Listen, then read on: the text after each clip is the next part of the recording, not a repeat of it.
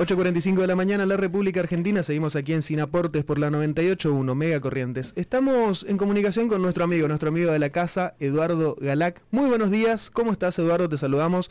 Diego, Iván y en este caso, Ana. ¿Cómo estás? ¿Qué tal, Diego, Iván y Ana? ¿Cómo están? ¿Todo bien vos? Un gusto saludarlos. Igualmente. Bien, por suerte. ¿Sí? Por suerte, muy bien acá. Qué bueno saberlo. Y, este, Eduardo, vamos a arrancar una, una serie diferente, me parece ahora. Eh, puede ser, tenés una propuesta un poco más copada todavía de lo que ya veníamos hablando en estas últimas semanas. ¿De qué se trata esta nueva, esta nueva propuesta? A ver, lo de copado o no me lo, me lo dirán ustedes después. Vamos a intentar de que Yo estoy sea más prejuzgando. No, no, me, te- me, me- me pusiste la vara bien alta, está bien, está bien. Eh, no, la propuesta es, eh, eh, en base a, cuestiones que charlamos las veces pasadas, pensar algunas de las cuestiones eh, de las que yo trabajo sobre la relación entre eh, historia, imágenes y cuerpos, así de una manera general, y cómo desde que hay imágenes en movimiento y cuerpos en movimiento hay una relación ahí que, nos hace reproducir sentidos sobre, sobre el cuerpo. Nada, ese es como el- el título grande y, y- y general de la, de la idea de esta columna. Eh, Sí, Con- contanos un poco cómo arranca esta, esta historia de las imágenes y los cuerpos, o cuándo, cuándo comienzan esta representación de los cuerpos. Bueno, eh, eh, en principio lo, lo que hay que decir es que hay una, hay una raíz común entre lo que nosotros hoy llamamos educación física y el nacimiento del cine. Eh, es una raíz común eh, que tiene que ver con un clima de época que es eh, mediados del siglo XIX, en el cual se procuraba pensar al cuerpo como una suerte de máquina. Eh, y entonces se empiezan a, re- a desarrollar una serie de inventos, de aparatos eh, de medición del cuerpo, fisiológicos, de tecnologías para medir el cuerpo, para medir el cuerpo de desde eh, las dimensiones del físico hasta eh, cómo saltar, correr, lanzar, eh, cómo hacer para levantar un peso. Bueno, digo, lo que hoy llamamos un gimnasio, Claro. es el efecto de todo eso. O sea, si, si hay algún lugar en nuestro cotidiano, nuestra cultura cotidiana, eh, que tiene eh, distintas tecnologías, el lugar que más tecnologías tiene es, sin duda los gimnasios. Hay mucha ahí invención de aparatología y demás. Digo, en, en nuestra cultura popular actual, pocos lugares vamos y nos enfrentamos con, con tantos tipos de tecnologías específicos para, para trabajar un músculo, para trabajar el otro. Bueno, todo eso viene de un, de un eh, clima de época del- desde el siglo XIX que se empezó a querer medir los cuerpos, cronometrar los cuerpos, sobre todo para controlar los cuerpos y, y perfeccionarlos. Cuando hablamos de cuerpos, ese- ¿es exclusivamente cuerpos humanos o, No, o seres eh, vivos, cuerpos claro, te diría seres vivos. Eh, en, en lo particular a mí me importan los cuerpos humanos con los que trabajo, pero esto que te voy a decir se utilizó eh, para, para distintos eh, eh, seres vivos. Entre, eh, entre los distintos aparatos que se inventaron, eh, hay uno que representó bastante, eh, fue bastante importante en la historia, que es lo que se conoce como el aparato de cronofotografía o cronofotógrafo, que eh, era un aparatito para eh, intentar registrar el cuerpo en movimiento y de esa manera tratar de construir un, un, un mejor movimiento. O sea, si yo te capturo, puedo capturar la imagen de cómo te moves, puedo tratar después reproducirla para que sea lo más eh, perfecta posible. Esto estamos hablando Ese- en un tiempo donde no existía todavía el cine, ¿no? O recién No, claro. empezaba a dar no, unos pasos. inclusive, eh, eh, no, eh, claro, es eh, esto que te estoy narrando es en el siglo XIX, la década de 1880, te estoy diciendo el invento con el cual va a permitir el nacimiento del cine. O sea, Wow. el nacimiento del cine se, se piensa a partir de los hermanos eh, Lumière. Los hermanos Lumière inventan un aparato en base a este que te comento, que es el cronofotógrafo, Ujú. desarrollado por Etienne Jules Marie y Georges Demeny, dos fisiólogos eh, franceses que lo que querían hacer era medir eh, los cuerpos en movimiento, que también utilizaron para eso, eh, eh, no sé, registros de, de caballos, de aves, eh, de distintas, eh, de distintos seres vivos, entre otros el cuerpo el cuerpo humano. Inventan este aparato el cronofotógrafo. Cronofotógrafo es un invento muy sencillo, que es eh, un aparatito que saca fotos a intervalos regulares. O sea, cada un tiempo fijo va sacando fotos. ¿Sí? Este aparato, en realidad, eh, es un detalle interesante, que es que lo, inventan montado sobre un fusil, sobre un, sobre, un suena, Suena fuerte y entonces Iban, suena fuerte, iban, iban disparando, de ahí viene la idea de shot, ah, iban disparando en serio. De hecho, cuando en las viejas cámaras decíamos esto de gatillar, el gatillo, viene de ahí. Viene de, que de las primeras máquinas que sacaban a repetición, se montaron sobre un fusil. Era una ametralladora de fotos. Exactamente, a intervalos regulares, ¿no? A tiempos eh, fijos. Y entonces después agarraban esas fotos que sacaron eh, eh, a intervalos regulares y las pasaban y de esa manera generaban una suerte de ilusión de que las imágenes tenían movimiento. Que es lo mismo que, hacíamos cuando estábamos aburridos en, las distintas horas escolares, dibujabas en el blog de notas el monigote y después lo ibas pasando hoja por hoja rápido y parecía que el, que, el, dibujito se movía. Bueno, esa es la idea. Exactamente. Y ese es el pasaje de la imagen a la imagen en movimiento. Cuando nosotros diciendo... ya no, porque sí. No, digo, ya, ya, no porque trabajamos, ya vemos imágenes digitales, pero cuando veíamos las viejas imágenes del, de, de, cinta, es eso, son imágenes sueltas, puestas todas juntas, que dan la idea, dan una suerte de imaginación de que estamos viendo algo en movimiento. Estamos hablando con Eduardo Galá, que es investigador de, de, CONICET, profesor de educación física además. Eh, acabamos de descubrir que la educación física inventó el cine. No, es un título fuerte, pero más o menos por ahí va, ¿no es cierto? Habló de una vinculación. Ajá. Sí, yo, yo, te, digo eh, un poco también para, para reivindicar un sentido profesional, utilizo bastante esa fórmula de que la educación física. Y déjame decirte por qué. Porque eh, Etienne Susmarie y su colaborador, Georges Demeny, eran los primeros profesores de educación física. Eh, eh, eh, Marí fue el presidente de la primera em, Liga Nacional de Educación Física en Francia y Georges Demeny fue el director del, de lo que se reconoce como el, primer centro de formación de profesores en educación física en el mundo occidental. y, juntos inventaron este aparato e inventaron lo que hoy conocemos como educación física. A ver, que se entienda bien, educación física, educar los cuerpos hay desde siempre.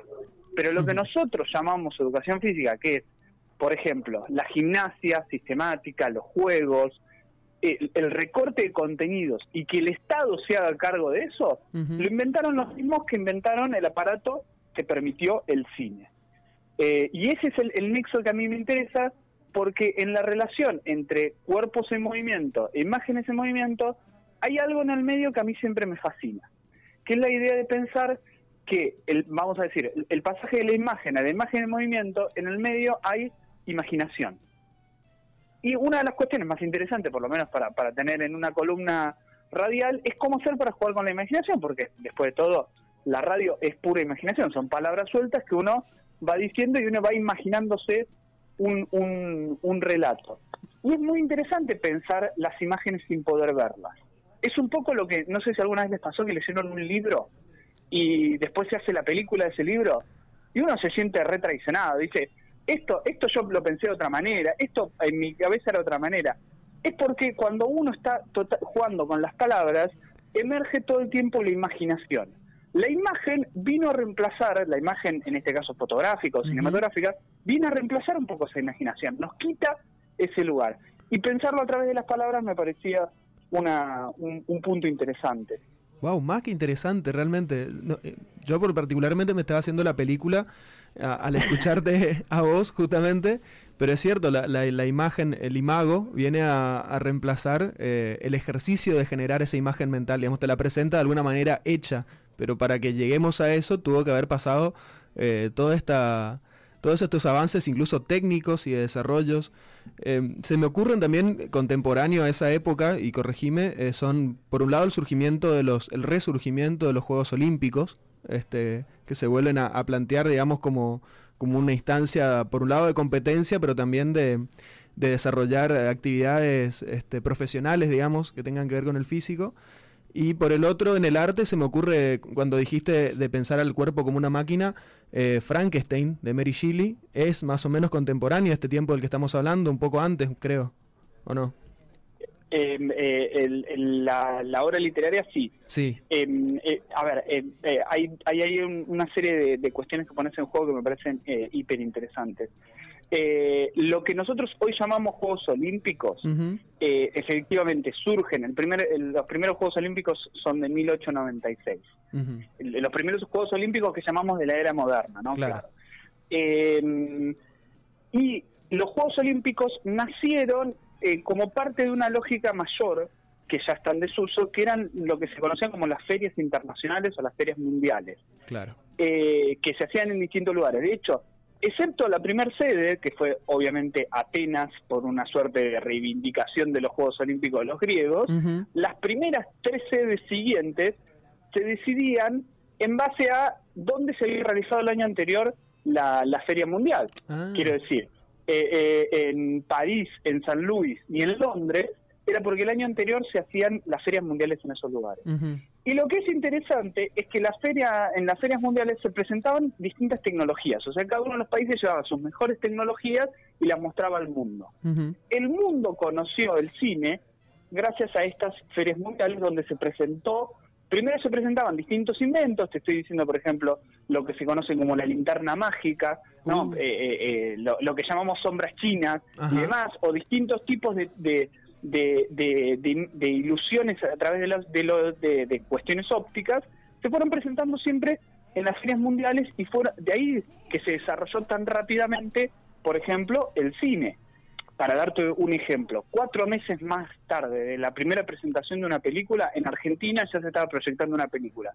Te estoy hablando fines del siglo XIX, cuatro meses es como que eh, al tiempo actual sería cinco minutos. Claro, porque casi es una cuestión rapidísima. Exacto, y eso, eso eh, la, rapidísima difusión del cine eh, o de las distintas tecnologías de la fotografía, porque fue mejorando la fotografía, eh, todo eso se fue presentando en las distintas eh, ferias mundiales. Entonces ahí es, interesante eso. Y lo otro que me mencionabas, esta idea de, del, cuerpo máquina, por ejemplo, Frankenstein, que es, que es un, un caso paradigmático, una historia paradigmática, tiene que ver con mucho de lo que se pensaba en el siglo XIX, que el cuerpo era una suerte de máquina, como las distintas máquinas, pensemos que estamos en épocas de la revolución industrial, eh, en donde el, el, ser humano podía ser reemplazado por las primeras máquinas, máquinas a vapor y, y, distintas invenciones que se van desarrollando, y entonces el cuerpo empieza a, pensar, a ser pensado en esa lógica, de que si yo puedo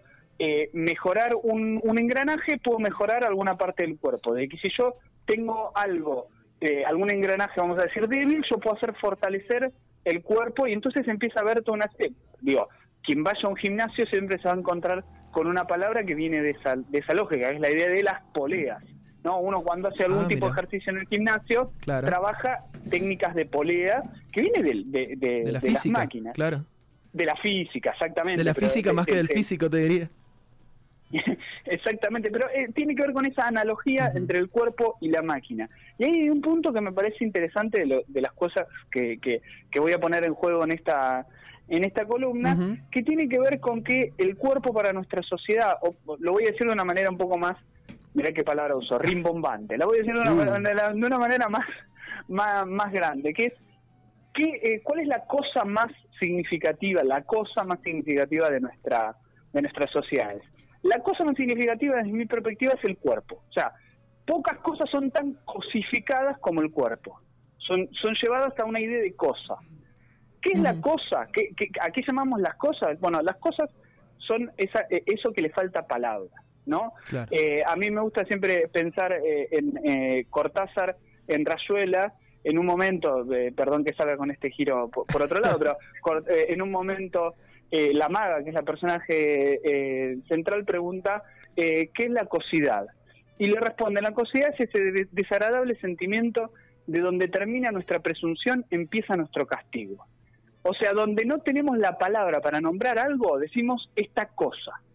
Bueno, un poco la columna intenta también dar palabra a esa cosa que llamamos cuerpo, dejar de cosificar el cuerpo y empezar a nombrar algunas cosas que tienen que ver con el cuerpo que eh, llevan a, por ejemplo, a que universalicemos cosas. Por ejemplo, los, los estereotipos del cuerpo. Si no, si, si no podemos comprender cómo hay un sentido histórico de cómo se fue cosificando el cuerpo, no podemos eh, resolver un montón de violencias del cuerpo, de estereotipos del cuerpo, que nos hacen dejar de pensar la subjetividad de cada uno y cosificarlo, llevarlo a un sentido de cosa material, universal, etcétera. Y entonces, eh, eh, dándole palabra a eso, podemos de, de alguna manera intentar romper esas lógicas. Increíble, la verdad que un placer escucharte, Eduardo. Esperemos que no, no sé si eh, spoileamos o adelantamos algunos temas eh, que vas a tocar más adelante, pero yo ya me quedé totalmente manija con esta cuestión de pensar a la educación física y al cine, al cuerpo, eh, en todos estos, estos sentidos que, que nos estás contando, eh, que no son nuevos, digamos, o sea, son los originales en todo caso. Sí, mira, si, si me dejas meter ahí un, un, bocadillo para terminar de manejarlos, eh, las, eh, la, idea de, esta columna es avanzar sobre distintos eh, artefactos culturales artísticos. Por ejemplo, vamos a tomar el cine. el, el, nacimiento del cine es el nacimiento del cine documental. O sea, lo, lo primero que se hizo fue documentar cosas. Y entonces ya desde el vamos, hay una cuestión que vamos a, pensar, que es la idea de que informar algo, o sea, si yo documento algo es para después proyectarlo, por suerte acá las palabras nos ayudan, ¿no? O sea, cuando uno proyecta en el cine, intenta que se proyecte, que se reproduzca, que se muestre. Y en ese sentido, todo el cine nace con una idea no solo informativa, sino también formativa. Entonces, pensar el cine también como, como educativo, no como educativo necesariamente pedagógico, pero sí que intenta transmitir una idea para que sea reproducida. Entonces vamos a pensar desde, desde las primeras grandes obras del cine documental, eh, em, que ya te puedo anticipar algunos títulos que, me parecen eh, interesantes. ¿Están en Netflix o...? cámara de... Eh, ¿Cómo? ¿Están en Netflix o no, ya no, son, no los encontramos?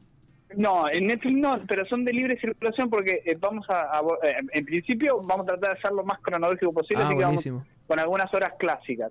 Si quieren ver, El hombre de la cámara de Giga Bertov es de, de, de, finales de la década del 20 hasta eh, eh, Berlín Sinfonía de una gran ciudad. Esos son los primeros grandes documentales de la ciudad en donde el cuerpo aparece una dimensión muy interesante, que lo pueden ver, inclusive, nada, preparen unos buenos pochoclos y, y, lo van a ver. La mayoría de este cine es cine silente, cine, cine mudo, con lo cual pónganse una música entretenida y, se van a se van a divertir. Pero también eh, la idea es ver algunas cosas de ficción, algunas cosas de una tecnología que ya no existe más, los noticieros cinematográficos, ah, que era cuando la gente iba iba al cine, los primeros eh, minutos antes de ver la película se pasaban las noticias de la semana. Esto es muy entre comillas de la semana porque tardaban un montón en producirse.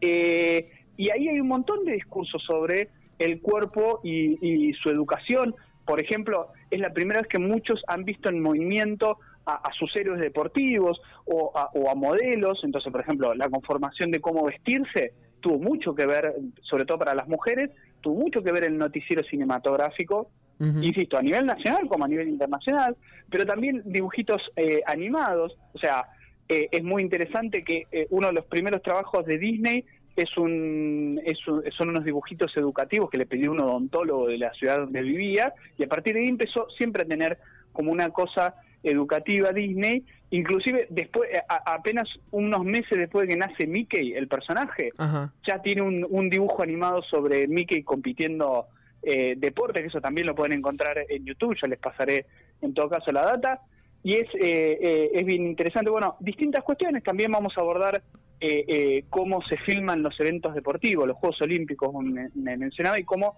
se pasa de una idea, vamos a decir, de registro general, donde se filma todo, a una idea de montaje, de protocolo de las actividades eh, deportivas. Cuando hoy vemos un, un partido de fútbol, por ejemplo, está todo cronometrado, a qué minuto hay que salir a la cancha, cuánto dura el himno, bueno, ¿cómo, cómo llegamos a eso? Claro, increíble. Todas son cuestiones que configuran maneras de entender el cuerpo. Claro, claro, claro. Bueno, impresionante esta, estas relaciones que, que, nos haces entonces, Eduardo, con muchas ganas de seguir escuchándote y bueno, gracias por, por sumarte con este proyecto y, y por arrancar hoy específicamente. Así que, este, ¿cuándo te encontramos de vuelta la semana que viene? ¿En 15 días? En 15 días En 15 estamos días. ahí, eh, nos encontramos. Hay que, hay que tener un poco de paciencia Ah, bueno. para, vamos. para esto. Y vamos a, si la vamos a hacer, la vamos a hacer bien, Bien. manejémonos y, y esperemos un poco de paciencia. Dale. Recordanos las dos películas, Eduardo. Una era Berlín, una sinfonía gran ciudad, y la otra no me acuerdo. El hombre de la cámara. Ahí está, gracias. Ahí está. Con eso tenemos para pasar dos semanas y verlas infinitas veces. y otras más. Sí. Totalmente. Eduardo, muchísimas gracias como siempre por, por este contacto y bueno, te esperamos ansiosos dentro de dos semanas. Un abrazo grande. Dale, dale, un abrazo grande y gracias por la invitación. Gracias a vos. Ahí estaba Eduardo Galac, profesor de educación física, investigador de CONICET y ahora nuestro nuevo manejador oficial del cine y de los cuerpos aquí en Sin Aportes.